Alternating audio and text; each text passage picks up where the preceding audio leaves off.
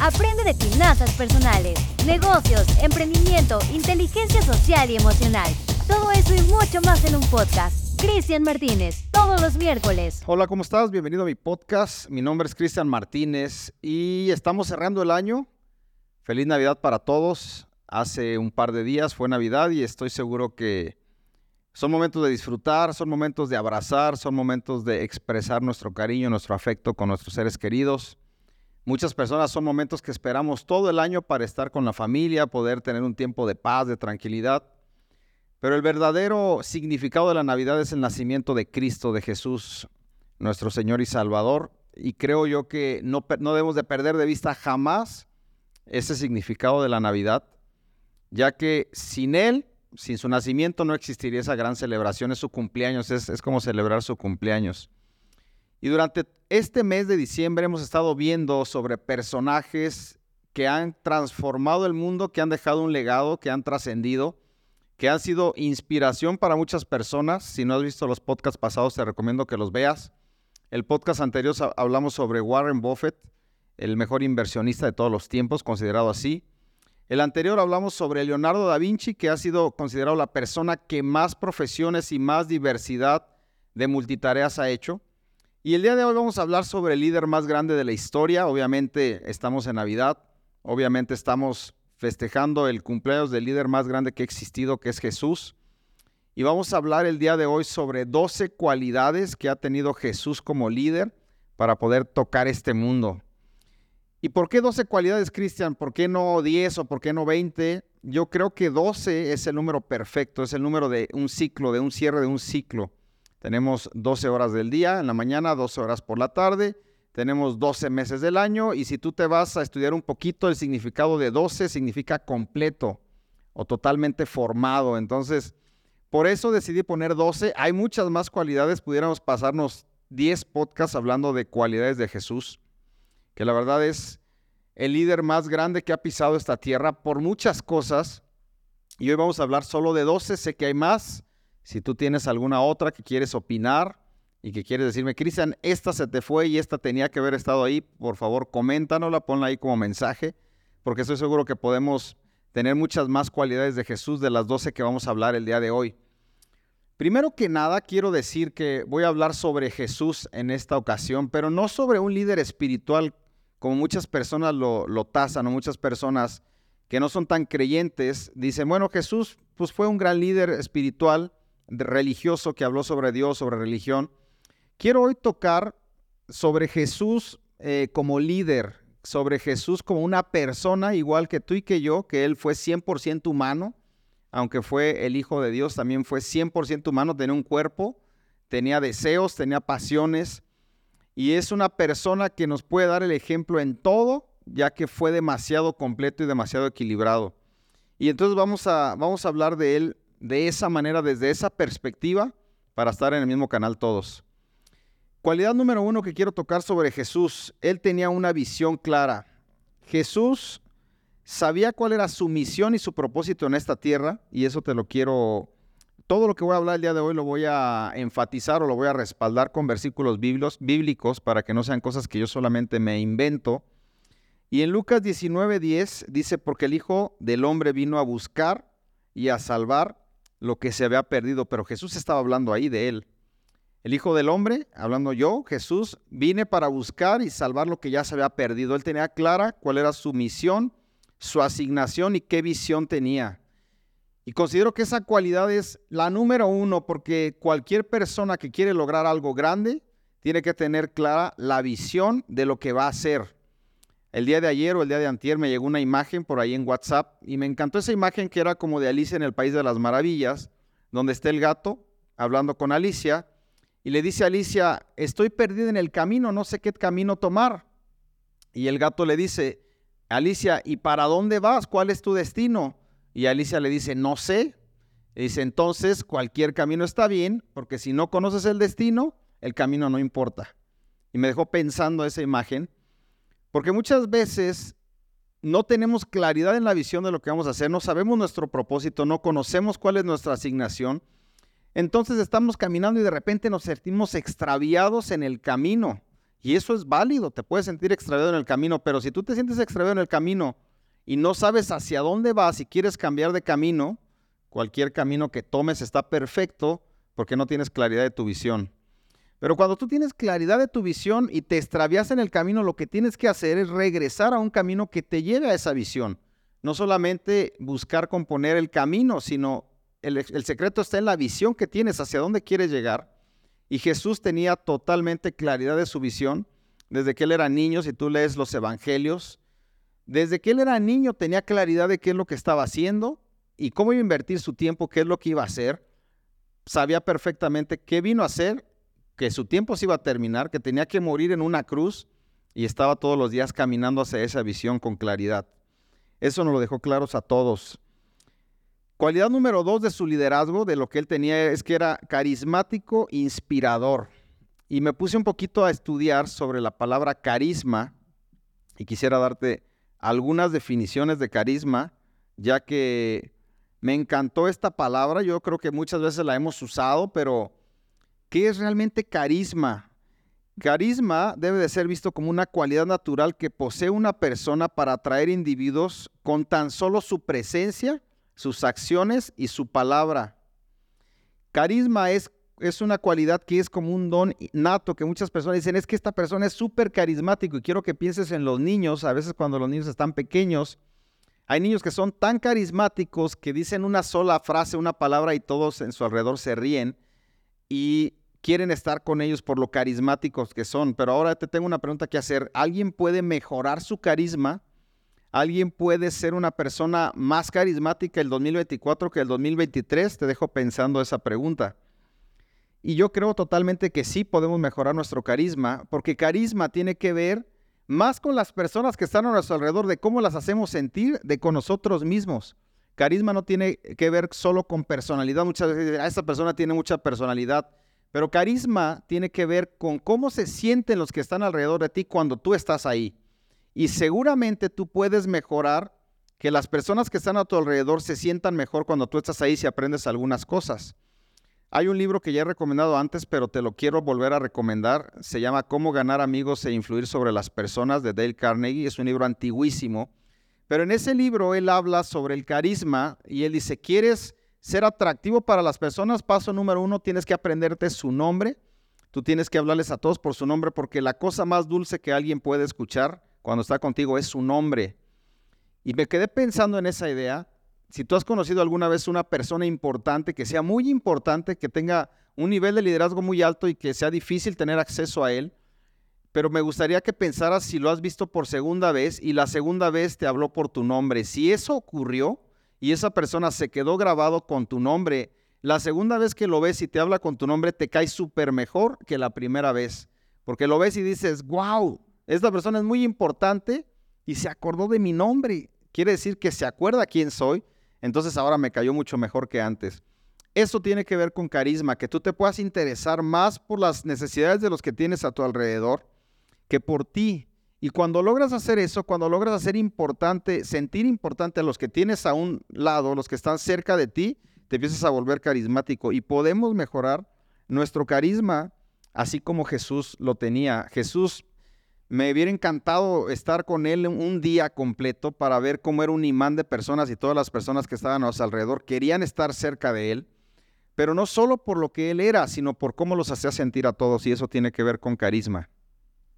El versículo que avala esto que te estoy diciendo es Mateo 7, 28 y 29 y dice, y la gente se asombraba de su enseñanza porque les enseñaba como quien tiene autoridad y no como sus escribas.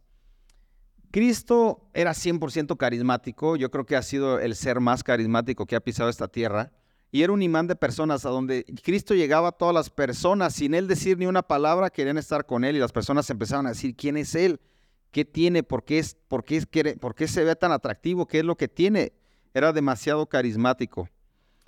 Habilidad número tres o cualidad número tres en su liderazgo es su capacidad para formar líderes. Y esta habilidad creo que nos queda claro a todos que Jesús nos dio la muestra de que podía formar 12 discípulos a los cuales les iba a invertir más tiempo que a los demás.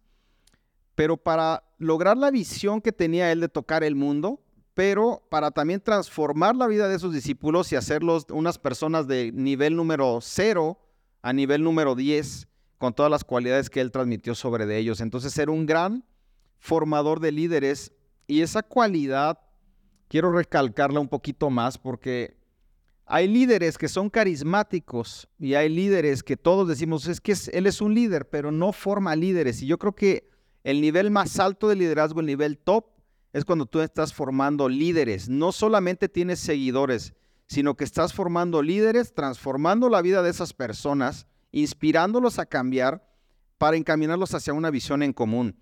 Cualquier persona que tiene la capacidad de formar líderes es un nivel de liderazgo muy alto, no solo seguidores. En este tiempo que estamos viviendo de redes sociales, de TikTok, de Instagram, mucha gente tiene seguidores. Y cuando alguien tiene muchos seguidores, lo consideran como un líder, pero me pregunto, ¿él realmente está formando líderes? ¿Realmente tiene personas que está transformando su conducta, su mentalidad, su manera de vivir, sus creencias, para enfocarlos a una visión mayor que solo se puede realizar en equipo y no se, puede, no se puede realizar de manera individual? Para eso necesita ser un formador de líderes y eso es un gran problema. Hace algunos días estaba platicando con un discípulo que se llama Tony, ya lo tuvimos aquí en el podcast de entrevista en alguna ocasión, y él estaba un poco triste porque tenía algunas dificultades con algunas personas. Y, yo le decía, Tony, trabajar con personas es lo más difícil que hay. Trabajar con personas cuesta y no es nada fácil cada persona es un mundo y cada persona es impredecible lo que va a pasar con él, lo que va a decidir mañana, la forma en el ánimo, cómo va a amanecer. Entonces trabajar con personas y mantenerlos a todos enfocados hacia una visión, eso es un gran reto. Bueno, Jesús nos mostró que eso se podía hacer y él solamente les dijo a sus discípulos, ¿quieres seguirme? ¿Tú quieres? Yo quiero ayudarte a transformar tu vida y que te vayas a una visión más grande de la que tú piensas, pero solo si tú quieres. Su liderazgo de Jesús jamás era impuesto, siempre era inspiracional. Cualquiera de sus discípulos podía decirle en algún momento, Jesús, he decidido ya no estar contigo, tengo otra mejor opción y Jesús debe haber hecho adelante, tú estás aquí porque tú quieres, no porque yo te dije que deberías de estar aquí.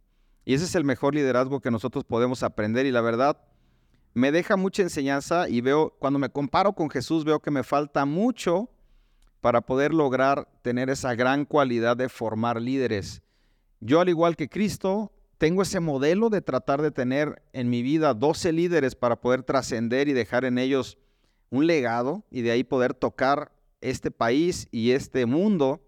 Pero no es nada fácil formar líderes. Formar líderes cuesta mucho trabajo, genera a veces desánimo porque la gente cambia su manera de pensar, de repente la gente no, no está tan dispuesta como tú esperabas que estuviera y es todo un rollo que Jesús nos da mucha enseñanza de cómo formar líderes.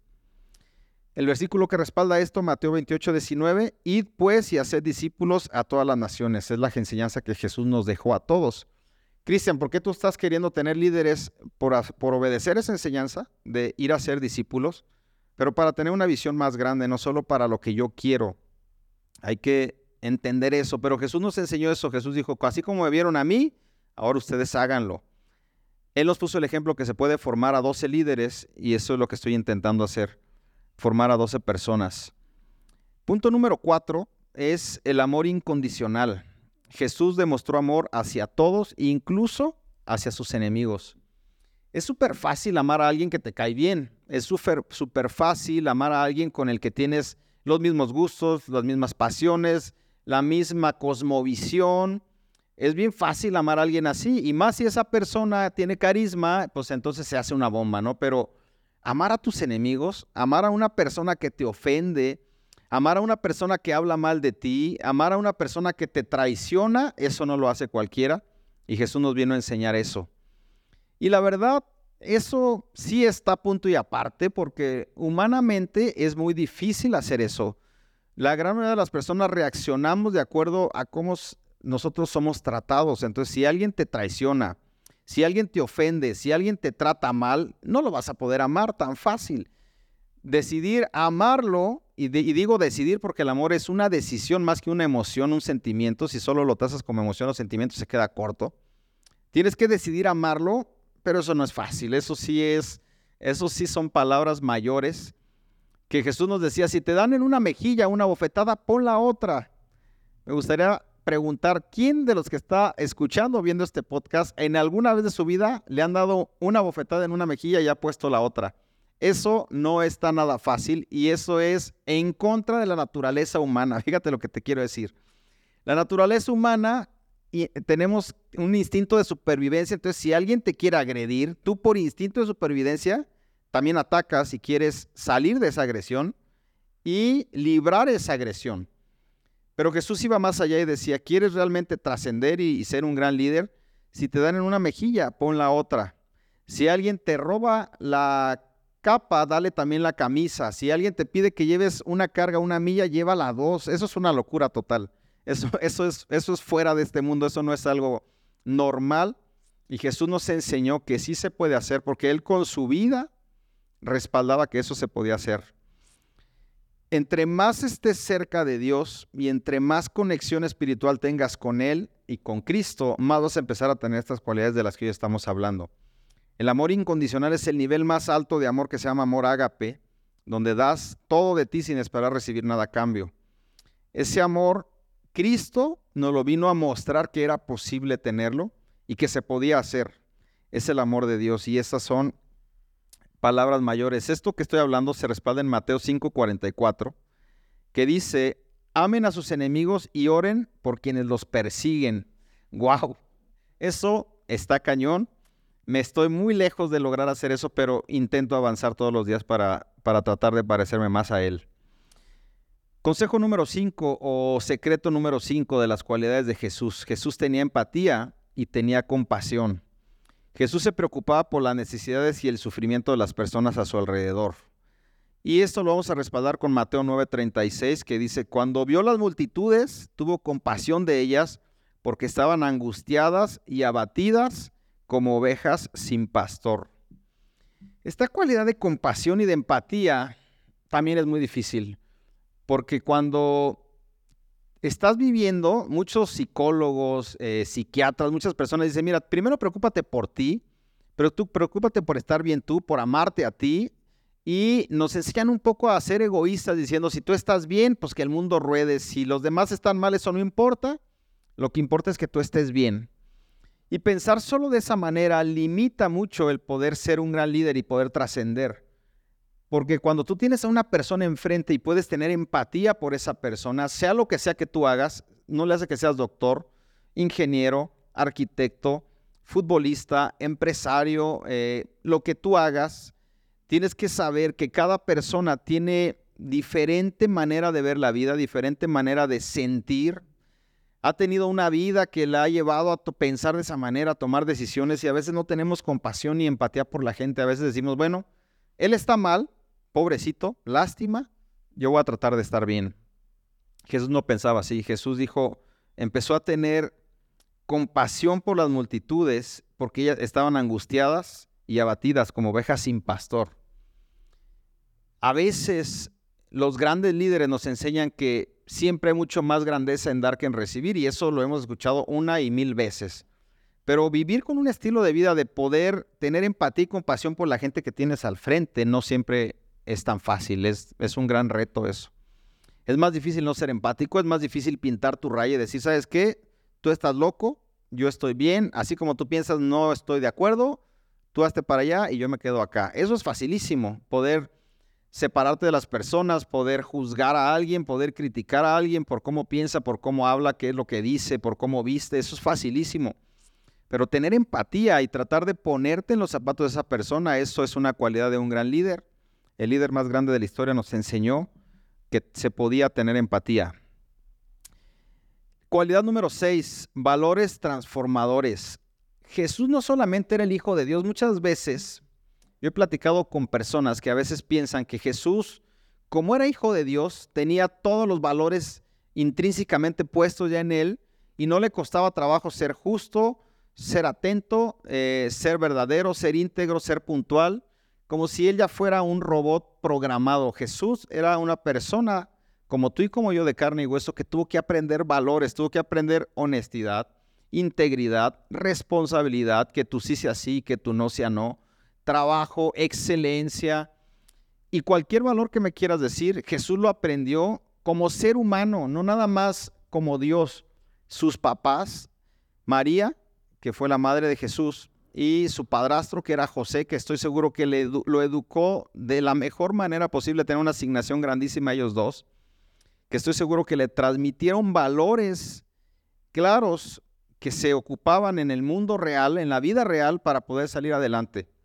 El otro día hablaba con algunos alumnos y les decía, imagínate a Jesús como carpintero.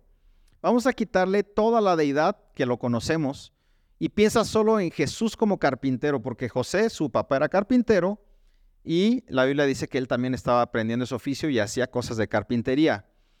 Imagínate que Jesús le encargaban una cama, unos burós, una cómoda para entregar a un cliente y decían, Jesús, ¿qué día me lo vas a entregar? Y que Jesús dijera, te lo entrego el jueves a las 4 de la tarde. Pero que el jueves a las 3 de la tarde Jesús fuera corriendo ahí diciendo, oye, ¿qué crees? No me llegó la madera, hombre, está media mojada, no pude, este, me robaron y, y no te lo voy a poder entregar. ¿Tú crees que Jesús iba a hacer eso?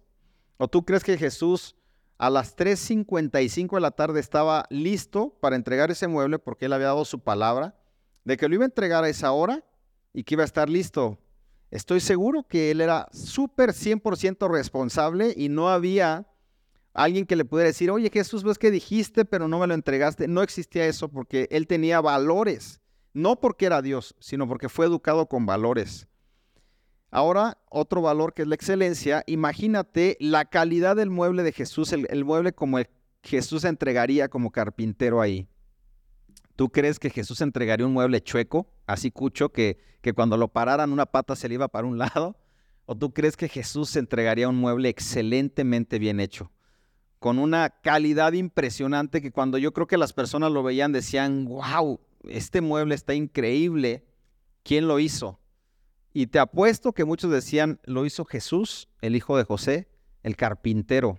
Pues qué mueble tan increíble, no puedo creer que esté así yo también quiero que Él me haga uno. Pero ese es un valor, eso no es porque era Dios. A veces decimos, es que Jesús agarraba una varita mágica y hacía un mueble. No, no, no, no, no, no, no.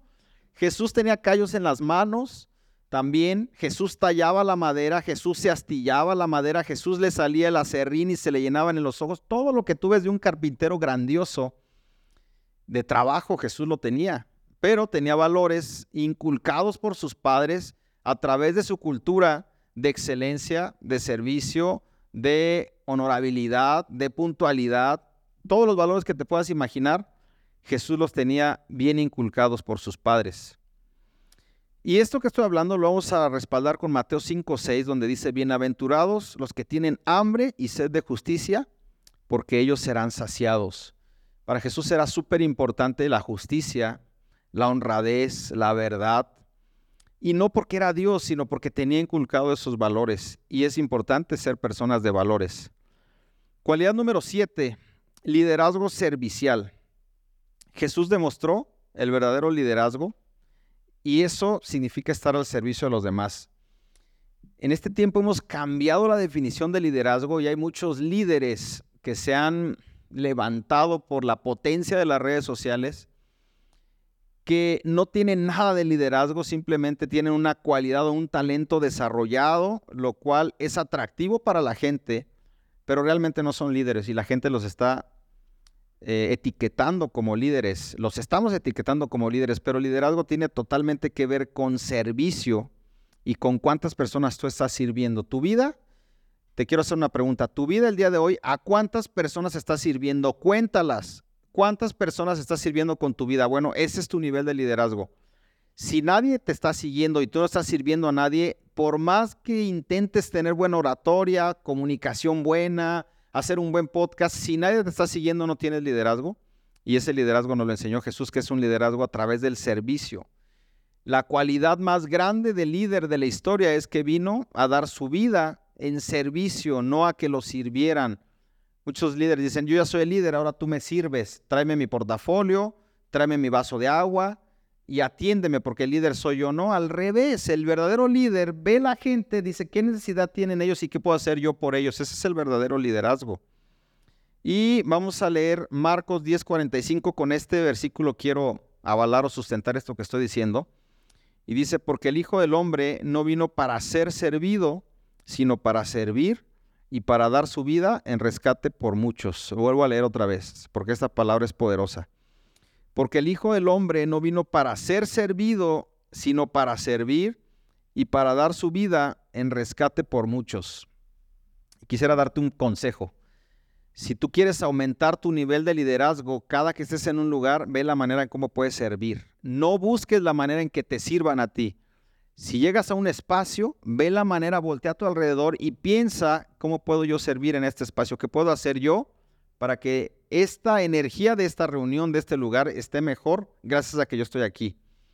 Y no te sientas tan importante que cuando llegues a un espacio busques que te den el mejor asiento y que las personas reconozcan y digan, ah, ya llegó Cristian Martínez aquí, te estábamos esperando. No, busca ser como Jesús, busca servir y sea donde sea que estés y donde te pares en la atmósfera que tú estés, si sirves, ¿qué crees que va a pasar? Vas a poder tener liderazgo con otras personas porque tú estás sirviendo y tú no estás buscando que te sirvan. Eso nos lo enseñó Jesús es una gran cualidad que también está un poco disruptiva a como muchas personas piensan acerca del liderazgo. Cualidad número, número 8, sabiduría y discernimiento. Jesús poseía conocimiento y discernimiento profundo. Yo creo que hemos hablado en algunos podcasts anteriores sobre sabiduría. Es una palabra que en este año 2023 fue de mis favoritas. Porque yo descubrí que sabiduría es saber tomar mejores decisiones todos los días para que puedas seguir creciendo. Esa es una definición que Cristian tiene sabiduría, pero puedes empatarla con alguna otra definición de, de diccionario. Sabiduría es tener la capacidad de tomar buenas decisiones para que puedas seguir creciendo y construyendo tu propósito. Eso es sabiduría. Y Jesús tenía mucha sabiduría y, y, tener sabiduría no es tan fácil como parece porque cada decisión que tomas todos los días va sumando en tu sabiduría o va restando en tu sabiduría. Sabiduría no es tener mucho conocimiento en la mente porque leíste 20 libros en este año. Eso no es sabiduría. Sabiduría es tener la aplicación correcta de esos 20 libros que tú leíste para que puedas transformar tu vida. Para que las decisiones que tomes diariamente realmente se noten que eres una persona que tiene sabiduría. Jesús tenía mucha sabiduría. Jesús jamás reaccionaba de manera impulsiva, sin meditar, sin pensar, sin poder tomar una decisión correcta con sabiduría. Eso es la gran diferencia.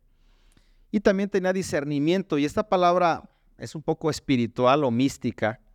Aquellos que, este, que somos personas de fe o que, o que creemos en Dios, la palabra discernimiento la entendemos bien porque ha tenido una connotación espiritual, pero discernimiento no solamente quiero que lo pienses de manera espiritual, sino que tú puedas sentir, pensar, ver un poquito hacia el futuro, qué pasaría si tomaras esta decisión o si tomaras esta otra decisión. Eso es tener discernimiento.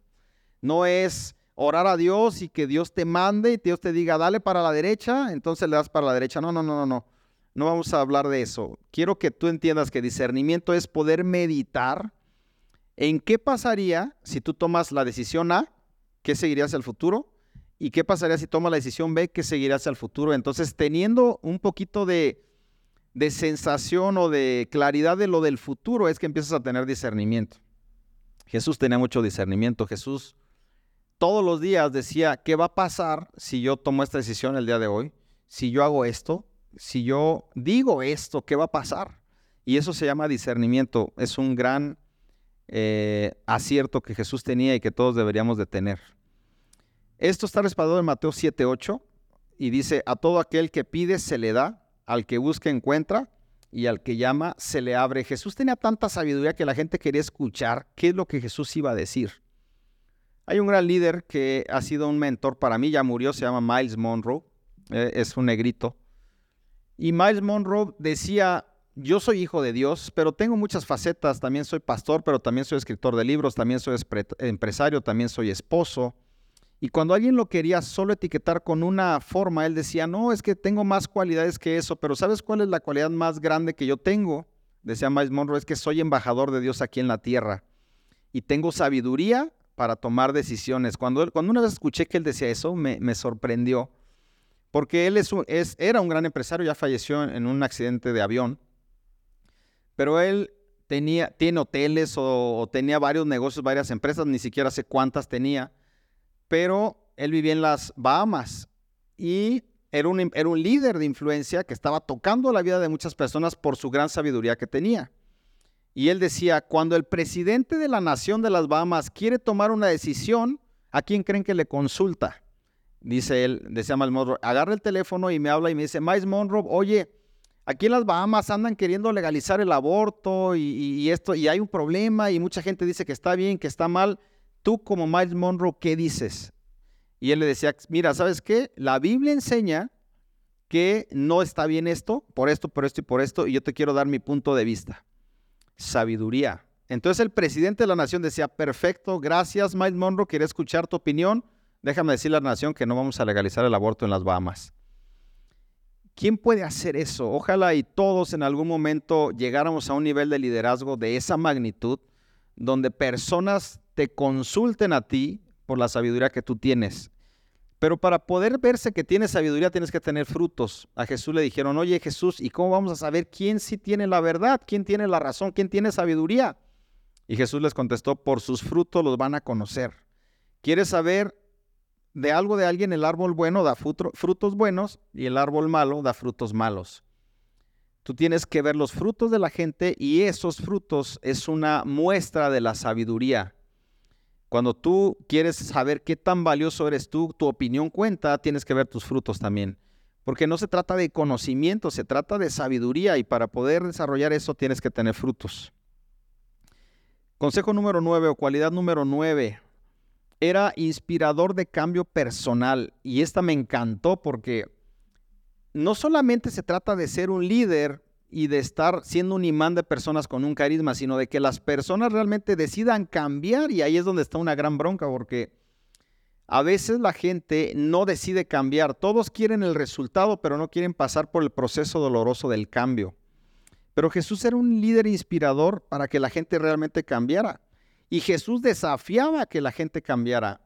Esto me confrontó primero a mí porque yo a veces mi liderazgo es muy light en cuanto a forzar a que alguien tome una decisión yo siempre decía, bueno, la gente es libre, cualquier persona puede tomar su decisión de acuerdo a lo que él quiere y a lo que él cree, y eso está bien hasta cierto aspecto porque tu liderazgo debe de ser inspiracional para el cambio de esas personas y tú tienes que ser directo cuando alguien tiene que cambiar algo que tú quieres estar eh, liderándolo.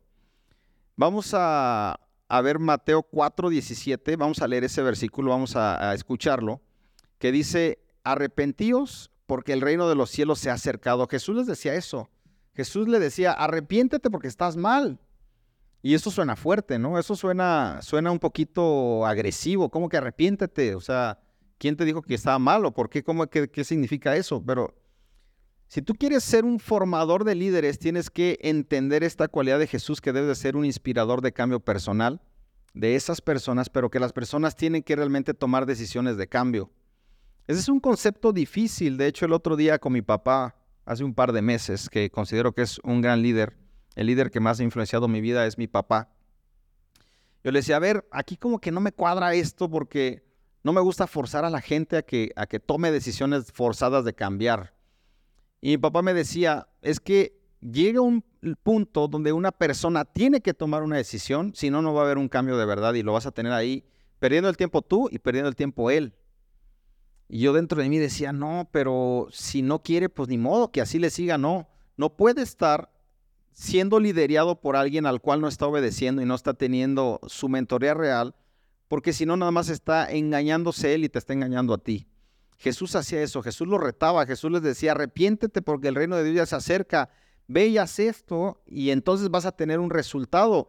Se acercó con él un joven rico y le dijo, oye, ¿qué necesito hacer para entrar al reino de los cielos? Ya hice todo, los diez mandamientos los domino a la perfección, me sé la Biblia, ¿qué más me hace falta? Y Jesús le dio una instrucción clara, le dijo, ve y vende todo lo que tienes, conviértelo en dinero para que se lo des a los pobres y entonces me sigues. Y ahí tronó. El joven rico ahí dijo, ¿sabes qué? No, no, no, esa, ahí sí te volaste la barda, yo creo que eso sí ya no, este, ya no voy a obedecer eso. Y él pudo no obedecer, pero entonces se separó de Jesús en ese momento, ya no se sabe más qué pasó con él. Se sabe que ahí existió, hay un versículo donde aparece el joven rico, pero de ahí para adelante ya no se sabe qué pasó con él.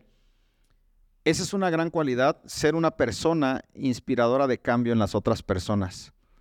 Cualidad número 10 que Jesús tenía era la paciencia.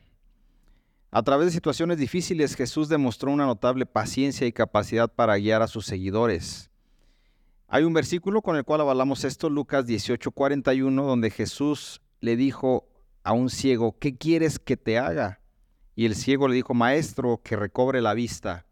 Y esta cualidad de paciencia me encanta porque somos muy impacientes y queremos todo rápido, todo ya, y no cualquier persona tiene paciencia para poder aguantar y pasar por el proceso. Jesús era tan paciente que podía esperar más que cualquiera de los que estaban a su alrededor para que algo ocurriera, para que algo pasara. Este versículo que acabamos de, leer, Jesús se encuentra con un ciego y Jesús le pregunta al ciego, ¿qué quieres que yo haga por ti? he, visto muchas conferencias y predicaciones de gente que dice que Jesús no sabía que estaba ciego, que Jesús no decía, oye, pues lo primero que el ciego necesita es que recobre la vista. Pero a veces nosotros ni siquiera sabemos bien qué es lo que queremos y el ciego puede haber pedido otra cosa. Imagínate que el ciego puede haber dicho que yo me haga Jesús el más multimillonario de toda esta región. Jesús probablemente le ha dicho claro, pues que se haga como tú pides, pero él tenía paciencia y quería saber qué es lo que el ciego quería y qué es lo que le iba a pedir. Y el ciego inmediatamente le dijo, Jesús, quiero recobrar la vista. Y entonces recuperó la vista. ¿Qué tan paciente eres tú? Esta cualidad, ¿cómo la manejas? ¿Qué tan fácil es que pases por un proceso larguito, larguito, donde es paso a pasito, donde tú puedes ver que el avance no es muy grande como tú quisieras, pero que necesitas tener esta cualidad de la paciencia.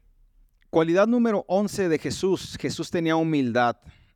Jesús se humilló a sí mismo sirviendo a otros y enseñando con humildad. Y eso lo podemos ver en Mateo 11:29 que dice, aprendan de mí que yo soy manso y humilde de corazón. ¡Wow! Qué fuerte porque yo pienso que la cualidad de la humildad no puedes mucho andarla diciendo. No puedes tú decir, yo soy humilde, véanme cómo soy humilde y entonces aprendan de mi humildad como si fueras argentino, ¿no? Y un saludo a todos mis amigos argentinos, pero a veces es una cuestión de chiste que siempre dicen que los argentinos eh, pecan de humildad, se creen que son muy humildes, pero andan diciéndole a las personas qué tan humildes son. Jesús realmente era humilde, Jesús realmente, eh, y quiero dejar clara la definición de humildad. Ser humilde no significa estar debajo de alguien, y que alguien te puede pisar. Eso quiero dejarlo claro. Ser humilde no tiene que ver ni con pobreza, ni con, ni con estar por debajo, ni con ser obediente. Ser humilde es una cualidad que tú tienes la identidad correcta de quién tú eres y no tu ego y tu orgullo no te gana para tratar de aparentar más. Pero también es ser humilde significa tener la concepción correcta para que tampoco aparentes menos, sino que tú sepas perfectamente qué identidad tienes, quién eres y puedas entender que puedes ayudar a los demás y que no eres Juan Camaney y que te puedes ensuciar las manos trabajando en algo donde se requiere que metas las manos y para eso se requiere humildad, sin que te creas la última Coca-Cola del desierto. Pero también una falsa humildad es ser una persona súper servil que está siempre ahí pareciendo que tiene mucha humildad y tal vez ni siquiera tiene tanta humildad porque también se coloca por debajo de. Y eso no es humildad, eso es falso también. Y eso es, también tiene que ver con el ego, ¿eh? tanto estar arriba como estar abajo tiene que ver con tu ego y con una falsa identidad de quién tú eres. Ser una persona humilde significa que tú puedes relacionarte con cualquier persona y entender que cada persona que se acerca a ti tiene cualidades de valor. Eso, eso es, es, ser humilde. Que tú puedas recibir un consejo de una persona que está barriendo, que tú puedas recibir un consejo de un empresario que está dirigiendo 10 mil personas, que tú puedas aceptar una opinión de alguien y eso significa humildad. Jesús era el ser más humilde que hubo sobre la tierra y Él nos vino a dar un ejemplo de humildad. Se me ocurre hacer la escena cuando Jesús estaba frente a Pilatos y Jesús, siendo el Hijo de Dios y teniendo un rango más grande que Pilatos, decide ponerse al nivel de ser gobernado por una cuestión política. Y le dice Pilatos, tú sabes que yo tengo la autoridad para poderte liberar. Y Jesús le contesta con mucha humildad, claro que lo sé, sé quién eres, pero esa autoridad no la tendría si no te hubiera sido dada por Dios. Pero jamás al contestarle así se le reveló la autoridad Ni se puso por arriba, sino al contrario le dijo, tú tienes la respuesta de qué es lo que va a pasar conmigo. Por eso viene el chiste de que se lavó las manos Pilato y mejor dijo que alguien más tome aquí la solución porque no sé qué voy a tomar. Le faltó sabiduría a Pilato, o no, no, no sé si esa decisión fue con sabiduría, ahí sería cuestión de cuestionar eso. Pero Jesús tenía humildad. Jesús se podía presentar con los niños y jugar con los niños hincado, arrastrado ahí, jugando con ellos con humildad. Y también se, se podía poner en una iglesia, en una sinagoga, para dar una enseñanza con mucha autoridad, pero con mucha humildad también. Jamás tenía un concepto más alto de lo que realmente era. Eso es humildad. Y por último, consejo número 12, eh, cualidad número 12, perdón, generosidad. Jesús dio libremente y enseñó a compartir con los demás. Lucas 6:38 dice, den y se les dará. Se les echará en regazo una medida llena, apretada, sacudida y desbordante. Jesús era un gran giver. Si Jesús tenía una cualidad que todos los demás podían ver inmediatamente, era su cualidad de ser dador. Yo creo que Jesús eh, nos enseña todo lo que realmente significa dar, tanto así que dio su vida por todo uno de nosotros hasta la última gota de sangre. Y Jesús fue el ser más giver, el líder más dador que ha existido sobre esta tierra, la, que ha pisado esta tierra, y que nos puede dar una enseñanza de lo que significa ser dador, ser una persona generosa. Muchas personas intentamos ser generosos en medida de lo que recibimos, pero cuando tú das, das, das, das, das y no esperas recibir, y a pesar de una crisis, a pesar de una dificultad, sigues dando y ayudando, eso realmente es generosidad y es dar. Cuando tú estás en abundancia es más fácil dar que cuando estás en escasez. Cuando estás en escasez dices, no, pues es que yo quiero ver por mí primero, porque si no, ¿cómo voy a dar? Tengo 20 pesos, ¿cómo crees que voy a dar 10? No, mejor quisiera que alguien me diera 20 a mí. Pero cuando eres un giver y un dador y eres una persona generosa, como Jesús lo fue, busca siempre dar a pesar de la escasez. La escasez no es una cualidad que te justifique el no dar. Lo voy a volver a repetir. La escasez no es una cualidad que te justifique no dar. Si tú sigues dando a pesar de la dificultad, me acuerdo de otro versículo, de otro pasaje en la Biblia, cuando estaban dando los diezmos y las ofrendas en una sinagoga, Jesús se puso al lado para ver cuánta cantidad de dinero daba cada persona. Y eso era era incomodísimo. Imagínate que alguien dice, aquí vamos a dar dinero y aquí yo voy a supervisar cuánto están dando. Jesús estaba supervisando cuánto estaban dando, pero él lo que quería era ver la cualidad de generosidad que cada persona tenía de su corazón, no la cantidad de dinero que daban ahí. Y él, una viuda, da todo lo que tenía y les pone el ejemplo a todos y le dicen, ella dio más que cualquiera de los que está aquí, porque no fue la cantidad de dinero lo que contó, sino de lo que ella se desprendió de su corazón y la gran generosidad que tuvo. Jesús era el ser más generoso que podía existir. Siempre daba. El lugar donde pisaba, donde él caminaba, siempre estaba dando, dando, dando, dando, a pesar de cualquier situación difícil. Espero que estas 12 cualidades del líder más grande de la historia te dejen pensando, te dejen meditando para que tú te puedas comparar con él. Porque a veces es muy fácil decir es que yo soy cristiano y este, soy un seguidor de Cristo. Ser cristiano y tener ese título es una cosa difícil donde no lo deberíamos de decir a la ligera.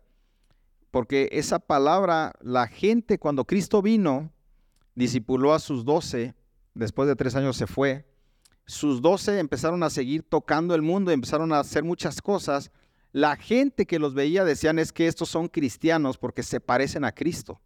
Ellos no le dijeron a la gente, nosotros somos cristianos porque somos los que continuamos con la filosofía de Cristo y su visión la vamos a seguir. No, nunca dijeron ellos somos cristianos a nadie. Te reto a que lo busques. Es la gente la que al verlos decían estos se parecen a Cristo. Mira, hablan como Cristo, caminan como Cristo, este, comen como Cristo, se ríen como Cristo, los mismos chistes de Cristo, todo, esos son cristianos seguramente. El día de hoy nosotros hemos hecho del cristianismo una religión y eso no debería de ser. El cristianismo de verdad significa ser parecido a Cristo. Eso es la palabra cristiano, un imitador de Cristo, una persona que se parece a Cristo. La gente debería decir, Él es cristiano, no deberías tú decirle a la gente, yo soy cristiano. Tu manera de hablar, tus frutos, tu manera de comportarte, tu manera de tratar a los demás, tu amor, tu compasión, tu carisma, todo lo que hoy aprendimos son las cualidades que deberíamos de tener para que la gente que está a nuestro alrededor dijera, es que parece que tú eres cristiano, ¿verdad? ¿Verdad que si eres cristiano? Eso es realmente un gran peso. Ser imitador de Cristo, el líder más grande de la historia, eso te hace ser una persona cristiana. Ser una persona que sigue la filosofía de Cristo, está de acuerdo con sus principios y valores, con sus enseñanzas, con lo que Él transmite, eso te hace ser cristiano.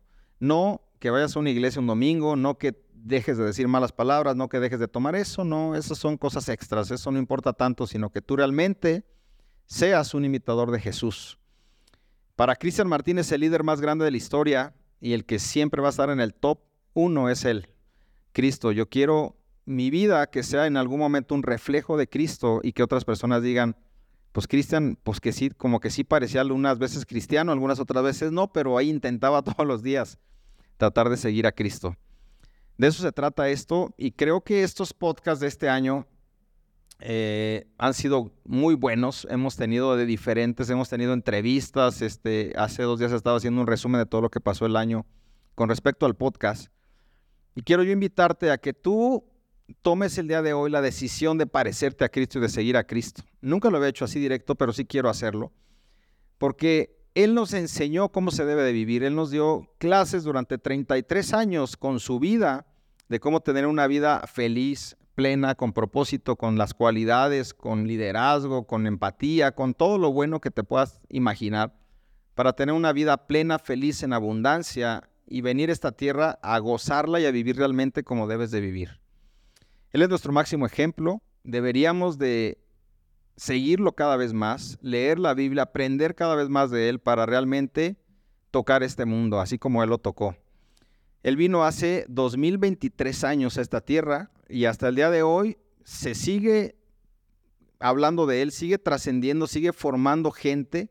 Él partió el tiempo en dos, en antes de Cristo, después de Cristo ha sido el líder más grande de la historia.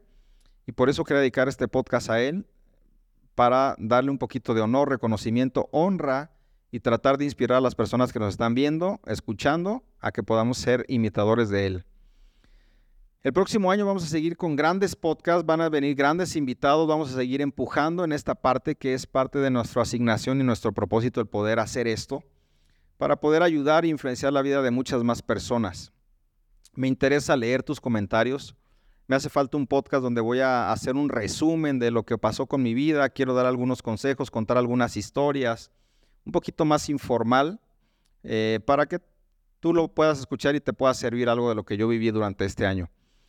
Nos vemos la próxima, no te lo pierdas. Feliz Navidad a todos, feliz Año Nuevo, que se la pasen muy bien, felices fiestas, disfrutemos con moderación, celebremos el nacimiento de Cristo, eso hay que celebrarlo. Y nos vemos para la siguiente, el próximo año para seguir poniendo un granito de arena en tu crecimiento y que tú puedas seguir mejorando y siendo una mejor versión de ti. Gracias y hasta la próxima. Gracias por acompañarnos un capítulo más. No olvides compartir este podcast y búscanos en nuestras redes sociales como Cristian Martínez Finanzas.